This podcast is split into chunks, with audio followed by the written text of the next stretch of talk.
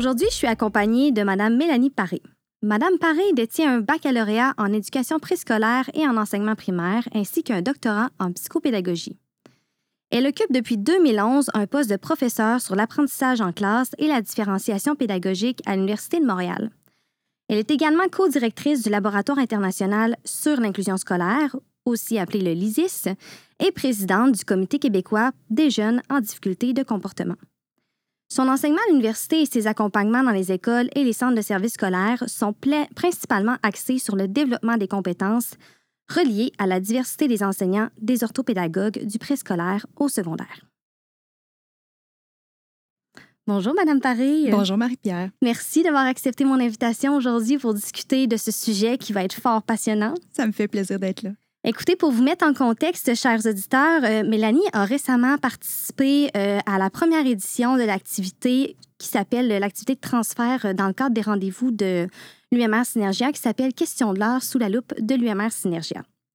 Et Mélanie, lors de cette journée, les comités consultatifs des centres de services scolaires partenaires fondateurs de l'UMR avaient ciblé des enjeux liés au bien-être et à la réussite éducative des élèves présentant des difficultés d'adaptation.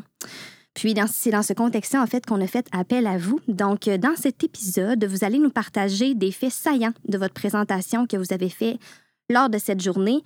Puis, cette présentation-là avait pour but d'aider les acteurs scolaires à mieux comprendre comment créer des ressources nécessaires dans les écoles pour mieux soutenir l'éducation inclusive. C'est bien ça? Exactement. Super. Alors, allons-y. La première question que j'ai pour vous, donc, euh, selon vous, pourquoi c'est important de parler d'éducation inclusive plutôt que d'intégration scolaire? Bien, en fait, on a beaucoup au Québec parlé d'intégration scolaire. On a aussi beaucoup parlé d'inclusion scolaire. Puis là, mm-hmm. on entend de plus en plus des termes là, comme l'éducation inclusive. Et la question qui m'a été posée parlait d'éducation inclusive. Donc, je trouvais important au début là, de mettre ça en contexte. Tout à fait.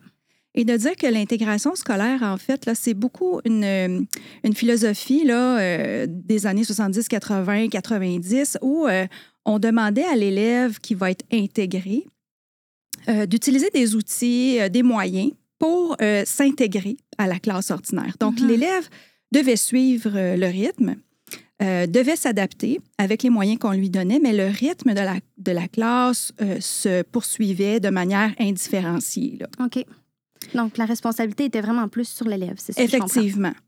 Puis dans le cas de l'inclusion scolaire, là, on, commencé, on a commencé à dire, ben en fait, c'est pas juste à l'élève d'utiliser des outils. Nous, notre enseignement, il faudrait euh, être plus flexible, il hmm. faudrait euh, adopter d'autres euh, méthodes, il faudrait aider les élèves avec leurs outils technologiques, mm-hmm. il faudrait planifier de l'enseignement en collaboration, faire du co-enseignement. Donc, on est allé vers des pratiques, disons, on a demandé à l'école de s'adapter à la présence des élèves euh, qui sont là. Puis on peut, passer aux élèves qui ont des, difficultés d'adaptation, de comportement, euh, certaines déficiences, troubles d'apprentissage. Euh, puis on peut parler des élèves allophones aussi, des élèves immigrants. donc, c'est la même chose. de part et d'autre, avec l'intégration, on demandait à l'élève de faire des efforts pour être au même rythme puis à la même place que les autres. Puis de l'autre côté, avec l'inclusion, on était vraiment plus sur l'école et qu'est-ce que l'école peut faire. OK, c'est très intéressant. J'ai envie de vous demander, Mélanie, quand vous parlez d'éducation inclusive, on en parlait un petit peu au début, est-ce que c'est un synonyme d'inclusion scolaire? Bien, en fait, pas tout à fait. Euh, l'éducation inclusive, c'est beaucoup plus large que l'intégration ou l'inclusion de certaines sous-populations d'élèves euh, qui sont désavantagés à l'école. L'éducation inclusive, c'est vraiment plus le, basé sur le droit des enfants de recevoir une éducation. Donc, c'est la diversité au sens large. Puis, on ne parle pas d'éducation inclusive envers certaines catégories de personnes. Donc, l'éducation inclusive, c'est beaucoup centré sur lever les obstacles à la participation hmm. de n'importe quelle personne qui, euh, ben, qui les rencontre euh, dans, dans, dans l'enseignement qui est offert, pour uh-huh. notre cas, nous, en éducation. Donc, l'éducation inclusive, c'est pas centré sur évaluer les besoins des élèves en difficulté, donner un service qui correspond à ce besoin-là. Euh, on, est, on, va, on va plutôt regarder qui participe et qui participe moins, euh, qui fait des apprentissages, qui en fait moins, en termes de, de vraiment sous-population plus large. Et, là, on va trouver des moyens euh, qui vont, qui vont les aider finalement à participer davantage. Donc, c'est, on n'est plus dans le débat intégrer, inclure, euh, classe ordinaire, classe spéciale. On est dans quelque chose de beaucoup plus large, comment on ouvre l'accès à l'éducation, surtout à l'accès à la réussite euh, de, de- de- de plus de personnes possible, considérant que la diversité humaine, euh, la diversité des élèves, elle est normale, on peut s'attendre à ça. Donc, comment est-ce qu'on peut y penser d'une manière plus large? OK, c'est très intéressant. Maintenant, quelles sont les principales critiques envers l'intégration et l'inclusion scolaire des élèves en difficulté, des élèves qui sont issus de l'immigration? Puis, selon vous, est-ce que ces critiques-là sont justifiées ou non? Mhm. Ben, euh, il y a un chercheur qui m'a bien influencé, euh, Marc-André Deniger, qui disait qu'il n'y avait pas euh, de résistance au changement, il y avait des préoccupations. Donc, Mhm. je pense que l'intégration a amené certaines préoccupations. Euh, entre autres, l'intégration, comme on est centré sur l'individu et qu'on on part d'un environnement qui est indifférencié, là, euh, on va surtout dire comme critique que euh, ben, l'élève est trop handicapé, il ne peut pas suivre le rythme de la classe. Ouais. La, la personne ne parle pas français, ne peut pas suivre un cours qui se donne en français dans une classe ordinaire. Euh, donc, les, euh, les critiques sont, sont, sont beaucoup de cet ordre-là. L'élève ne peut pas être dans une classe ordinaire parce qu'il ne fait pas partie du groupe. Oui, on l'entend souvent. Oui. Dans le cas de l'inclusion scolaire, les critiques vont être plutôt centrées sur les ressources. Puis, on entend beaucoup ça Mm. présentement. Exact. Euh, Il n'y a pas assez de spécialistes, par exemple, pour aider certaines euh, catégories d'élèves. Euh, ça demande trop de temps de planification, de concertation. Euh, donc, on va être beaucoup plus centré sur euh, le fait qu'il manque euh, effectivement euh, des façons de faire Mhm. pour s'assurer que cette inclusion-là fonctionne. Ouais, Autant pour les élèves que pour le personnel qui s'occupe de Oui. ces élèves-là. Ouais. Oui. Donc, selon vous, ces critiques-là sont justifiées Absolument. dans le contexte actuel? En fait, ces critiques-là vont nous permettre de passer à la prochaine étape. Ouais. C'est- vraiment ça qu'il faut voir. Euh, je pense que les préoccupations, il faut toujours les écouter. Mhm. Et euh, je pense qu'on n'a pas toujours été bienveillant Mhm. envers euh, les gens dans le milieu scolaire en se disant ben ils peuvent toujours faire mieux, on peut toujours euh, en demander plus. Euh, et visiblement, les ressources qui étaient nécessaires pour mener à bien, que ce soit l'intégration ou l'inclusion, Mhm. euh, ça a été la- largement documenté qu'elles n'ont pas suivi. Non, c'est ça. Ils sont pas. Donc, euh, pour réellement faire de l'inclusion, il faut qu'il y ait des ressources en soutien à l'enseignement dans les classes. Mhm. Ça veut dire que c'est pas l'enseignant plus quelques adaptations, plus un peu d'orthopédagogie à l'extérieur de la classe. Ça prend des ressources qui vont soutenir, enrichir euh, l'enseignement qui est donné dans les classes. On va beaucoup parler dans ce temps-là euh, d'un co-enseignement qui est vraiment là, systémique, là, qu'on ne Ouais. fait pas parce qu'il y a un élève en difficulté dans la, dans la classe ou, ou temporairement, mais de vraiment une structure euh, de- d'équipes collaboratives qui vont travailler ensemble pour euh, euh, mettre, mettre à- au point ces enseignements-là qui sont plus ouverts, qui sont plus axés aussi non seulement sur des mesures d'inclusion scolaire pour- qui visent certains sous-groupes d'élèves, Ouais. mais qui sont plus des mesures d'éducation inclusive, justement, qui vont viser à amener plus d'élèves à participer, amener Exact. beaucoup d'élèves à avoir du soutien. Euh, et donc, euh, ça, on sait que ces ressources-là n'ont pas été bien implantées. On est allé rapidement vers donner un service à l'élève, Ouais. Mais pas suffisamment vers soutenir les enseignants euh, qui euh, lèvent la main quand il y a un problème Oui. dans la classe. Et euh, là, visiblement, quand ils lèvent la main, ils restent avec leurs problèmes trop Mhm. souvent. Oui, exactement. Puis, tu sais, j'ai l'impression aussi que oui, on donne un service à l'élève, souvent à l'extérieur de la classe présentement, mais l'élève passe la grande majorité de son temps à l'intérieur de la classe. Puis, l'enseignant, justement, n'a pas la- les ressources nécessaires pour répondre à ses besoins, pour réellement l'inclure là, au sein de la vie de la classe. Donc, c'est super pertinent. Oui, exactement. C'est important, en fait, euh, qu'on pense euh, aux avantages et aux limites Mm. des modèles de service. Oui, Donc, ça, c'est un sujet avec lequel je discute beaucoup là, dans mes accompagnements. Euh, une TES qui intervient toujours à l'extérieur de la classe pour régler des urgences, ben, elle n'est pas là en prévention quand on sait que l'élève va trouver ça difficile à un certain moment dans la journée. C'est des moments qui, on- qu'on voit venir. On le sait que ça va arriver. Donc, agir de manière préventive, c'est dans la logique d'in- d'inclusion scolaire, mais c'est aussi dans la logique de l'éducation inclusive de dire, ben, on met en place des environnements, des classes où euh, ces ressources-là sont accessibles en prévention. On n'attend pas que l'élève soit en retard pour donner un, Hmm. un- un service. On n'attend pas la crise. euh, et on se réoriente vers euh, s'assurer que les besoins vont être répondus au moment où ils se manifestent, autant pour le bien des élèves dans la classe que pour le bien des enseignants qui s'en occupent. Mhm. Ma prochaine question, vous y avez répondu partiellement, mais peut-être que vous avez d'autres euh, éléments à ajouter. Quelles sont les réflexions à avoir au Québec pour concevoir une éducation plus inclusive? Donc, outre le fait là, de devoir inclure euh, des ressources supplémentaires dans les classes pour mieux répondre Mhm. aux besoins des élèves. Mais je pense que j'aurais deux éléments de réponse. Euh, le premier, c'est vraiment euh, de se concentrer non pas sur est-ce que l'intégration ou l'inclusion fonctionne ou pas, est-ce qu'on devrait avoir plus de classes spécialisées, mais de, de vraiment aller plus loin que cette réflexion-là pour se dire c'est quoi les moyens dont on a besoin pour que ça Mhm. fonctionne? Ouais.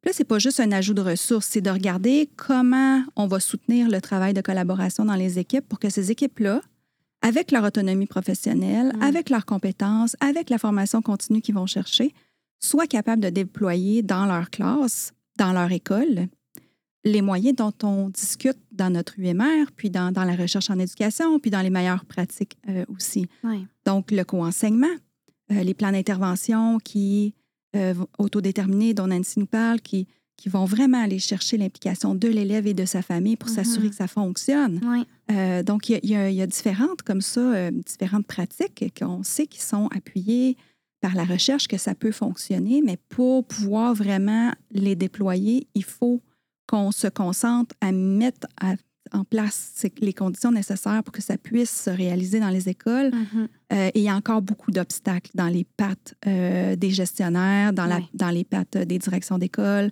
euh, des professionnels aussi. Donc, il y, a, il y a un gros travail à faire de ce côté-là pour, euh, pour y arriver.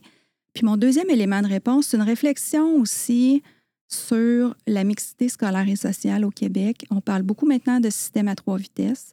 Ça affecte énormément notre secondaire. Mm. Euh, ça affecte aussi jusqu'à un certain point l'adaptation scolaire parce que euh, quand la société finalement euh, ou dans les écoles on en vient à exiger de séparer les enfants, non seulement en fonction de leurs aptitudes, mais aussi en fonction d'autres critères. Quand on parle d'école privée, c'est pas que l'école privée est mauvaise, c'est que en plus des critères euh, de performance scolaire euh, Mhm. qui sont souvent appliqués pour l'admission, il y a une sélection qui s'effectue sur la base de la classe Exact. des personnes. Oui. Donc euh, là, on combine. Hein, c'est pas uniquement des, des élèves qui sont capables de, de suivre ces programmes-là qui se retrouvent là, c'est Mhm. aussi des élèves qui sont dans les classes sociales plus aisées. Et donc, on crée euh, une discrimination basée sur la classe Oui, euh, sociale. Donc ça, c'est un problème. C'est la même chose euh, du côté de l'immigration. Donc, les parents qui sont moins en mesure de prendre des décisions, de choisir pour leurs enfants, vont se retrouver concentrés dans certaines écoles. Oui. Et puis là, ben, ça, ça devient difficile à gérer pour les établissements qui se retrouvent avec les élèves qui n'ont pas le choix. Mhm. Euh, donc, c'est la même chose pour les classes d'adaptation scolaire. C'est très difficile de distinguer. Est-ce que c'est une bonne classe d'adaptation scolaire qui répond réellement de manière spécialisée aux besoins des élèves qui y sont? Ou est-ce que ce sont des classes qui réunissent des élèves dont on ne veut plus dans les classes ordinaires? Et ça, ça change toute la dynamique Tout et aussi l'intervention, euh, l'enseignement euh, de qualité qui devrait être offert dans ces classes-là. Mhm. Euh, le, le- le- le concept que j'utilise pour l'expliquer, c'est l'effet Mathieu. OK. L'effet Mathieu, euh, ça dit en fait que moins tu as de ressources, moins tu vas en avoir, puis plus, euh, ou le contraire, plus tu en as, plus tu vas en avoir. Donc, l'effet Mathieu, c'est que ben, les élèves qui sont bons à l'école se retrouvent dans des écoles avec d'autres élèves qui sont bons à l'école. Mais là, si on regarde l'enseignement qu'ils reçoivent, les programmes auxquels ils ont accès, les équipements dans ces écoles-là, bien, on remarque qu'ils ont accès à plus. Il y a plus de ressources, il y a plus de stimulation, il y a des meilleurs professeurs. Ça va jusque-là. Là. Ben oui. Donc, euh, euh, c'est ça l'effet Mathieu, c'est de dire, ben les enseignants, en fait, se retrouvent dans des écoles, dans des quartiers euh, où, où on observe cet effet-là Mm. euh, et, euh, et ils sont inquiets et on peut comprendre pourquoi. Donc, la réflexion qu'on doit avoir au Québec, c'est non seulement, oui, on, on est attaché à une certaine justice sociale au Québec, Mhm. on, on croit à l'équité, mais est-ce qu'on est prêt à réfléchir jusque-là? Mhm. pour que nos élèves qui sont plus vulnérables, puis que les familles qui ont davantage besoin de soutien se retrouvent dans des environnements stimulants, à des programmes de qualité Ouais. euh, et, et une adaptation scolaire qui euh, est capable de faire une différence? Ce serait ça, la véritable équité. Là. Ce serait ça la véritable équité, mais surtout, ce serait vraiment la direction à prendre pour parler d'éducation inclusive. Oui, c'est ça. Vraiment intéressant. C'est, euh, je pense que ça, ça, va demander un virage assez important, mais juste ces éléments de réflexion-là sont tout à fait pertinents là, à avoir. Euh, je vous amènerai maintenant plus dans des, euh, des pratiques concrètes. Donc, mm. pour ceux qui nous écoutent, comment, quelles pratiques inclusives la recherche recommande-t-elle pour les classes ordinaires? Mm-hmm. Alors, euh, dans les classes ordinaires, ce qui est bien important, c'est de penser à cette mixité dont j'ai parlé tout à l'heure. Donc, notre premier devoir comme enseignant, euh, c'est d'avoir des pratiques équitables en classe. Mm-hmm. Ça veut dire d'être conscient de nos biais euh, et d'essayer hein, de, les maîtriser de plus en plus pour s'assurer qu'on n'avantage pas certains élèves mm-hmm. par rapport à d'autres et que les élèves eux-mêmes apprennent ce que c'est que l'équité. Oui. Ça veut dire que quand, euh, dans ma classe au secondaire, je forme des équipes pour travailler, je laisse pas les élèves à l'année longue choisir avec qui ils travaillent. Oui.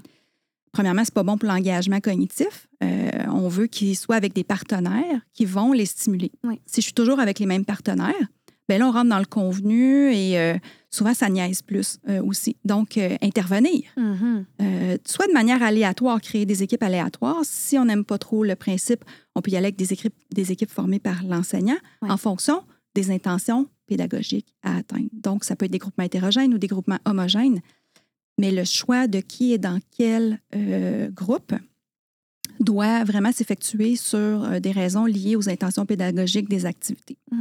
Donc, viser une mixité des genres, une mixité sociale, une mixité des aptitudes, des habiletés, des compétences, euh, puis varier nos groupements en fonction de ça. Puis c'est la même chose hmm. pour la création des classes.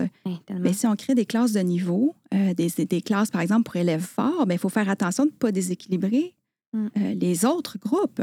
Si je me retrouve avec des groupes d'élèves faibles, c'est ces groupes-là où ça ne fonctionnera pas, et ce, même si on ajoute des ressources. Oui, tout à fait. C'est vraiment intéressant. Puis maintenant, j'ai envie de vous demander, lorsque des services complémentaires ou des services spécialisés sont nécessaires ou sont offerts aux élèves qui ont des difficultés, comment devraient s'organiser ces, ces services-là et à quoi ils devraient correspondre? Je travaille avec un centre de service, justement, euh, le centre de service des navigateurs, mais avec aussi d'autres écoles qui ont ces réflexions-là.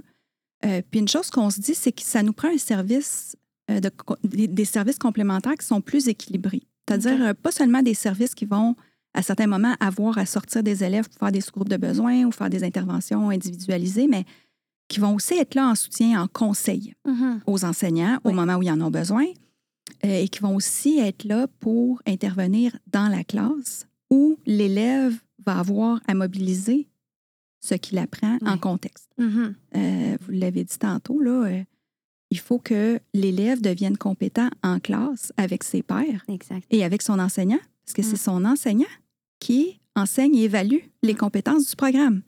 Donc, quand on fait des interventions au service complémentaire, c'est pas juste de s'assurer qu'on atteint les objectifs de rééducation, mais c'est aussi de s'assurer que c'est transposé, ces apprentissages-là, mm-hmm. à l'intérieur des compétences qui sont requises euh, dans la classe et qui sont, au final, évaluées par l'enseignant titulaire.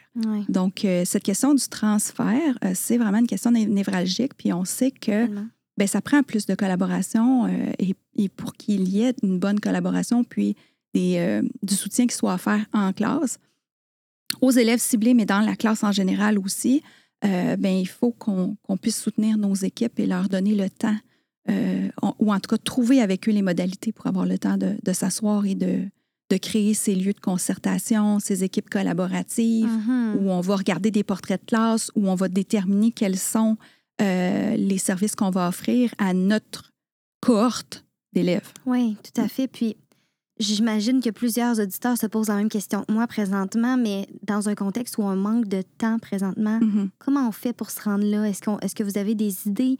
C'est sûr que c'est peut-être plus pour le futur, mais comment on fait pour avoir du temps pour s'asseoir ensemble, pour se concerter?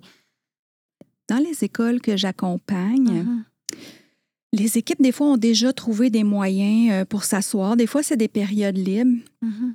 Parfois, c'est après l'école, euh, mais on, doit dire que par rapport à ce qui est recommandé dans la littérature, actuellement, l'organisation du travail des enseignants n'est pas très facilitante là-dessus. Oui. Euh, et j'avais déjà souligné lors de la rédaction de ma thèse, c'est qu'il y a certaines pratiques enseignantes avec lesquelles on est pris comme dans un carcan. Euh, par exemple, on demande aux enseignants d'offrir de la récupération aux élèves, mais ça se peut que la récupération, ça ne soit pas ça que l'enseignant veut offrir. Peut-être Hmm. qu'il veut ce temps-là pour euh, s'asseoir avec des collègues, planifier l'enseignement, euh, faire des suivis, euh, contacter des parents.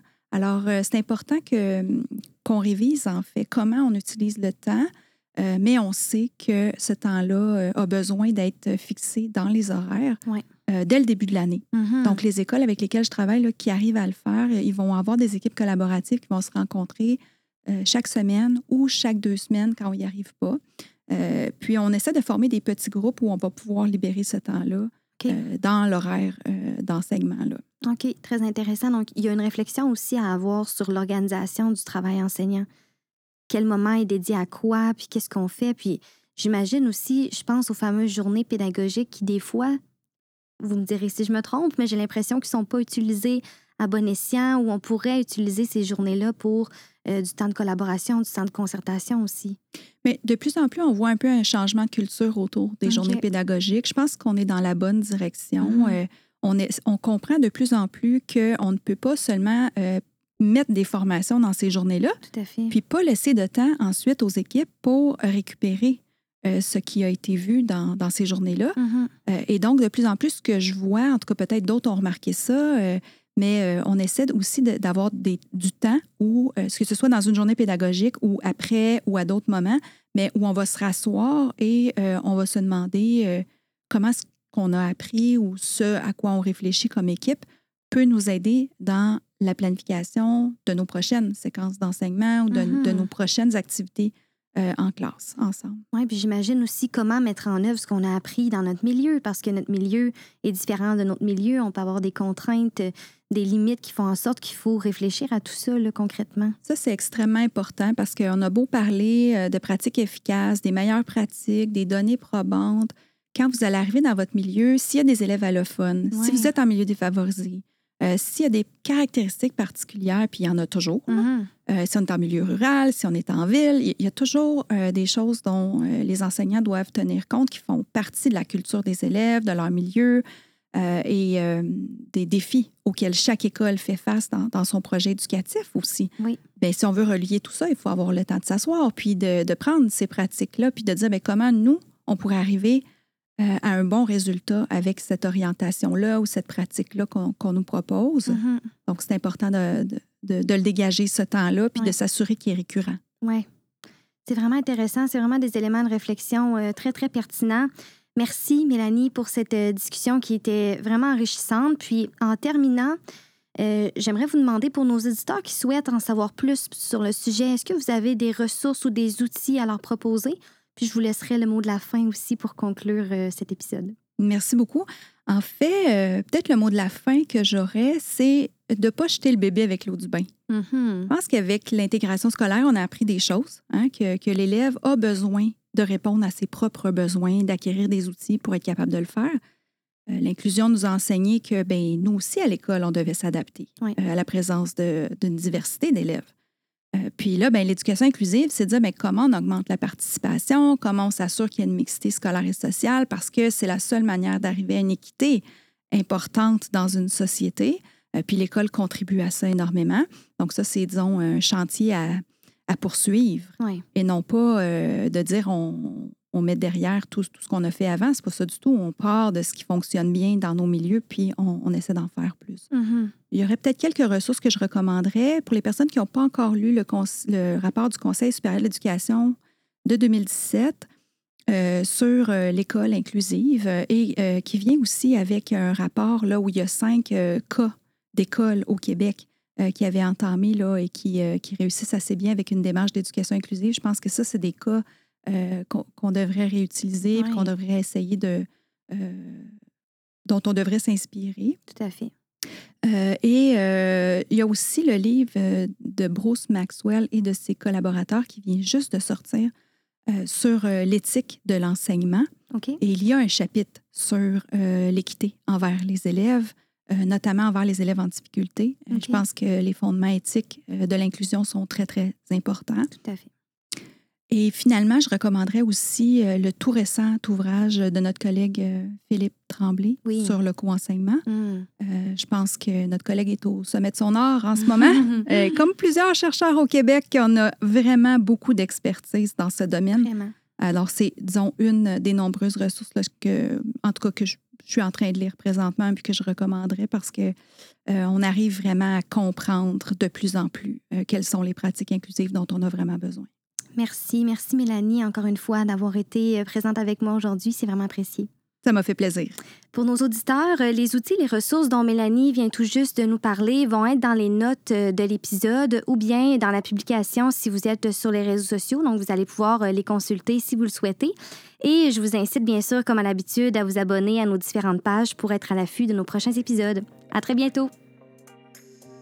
Ce balado est une production de l'unité mixte de recherche Synergia, fondée en partenariat avec les centres de services scolaires de la capitale, des découvreurs et des navigateurs et l'Université Laval.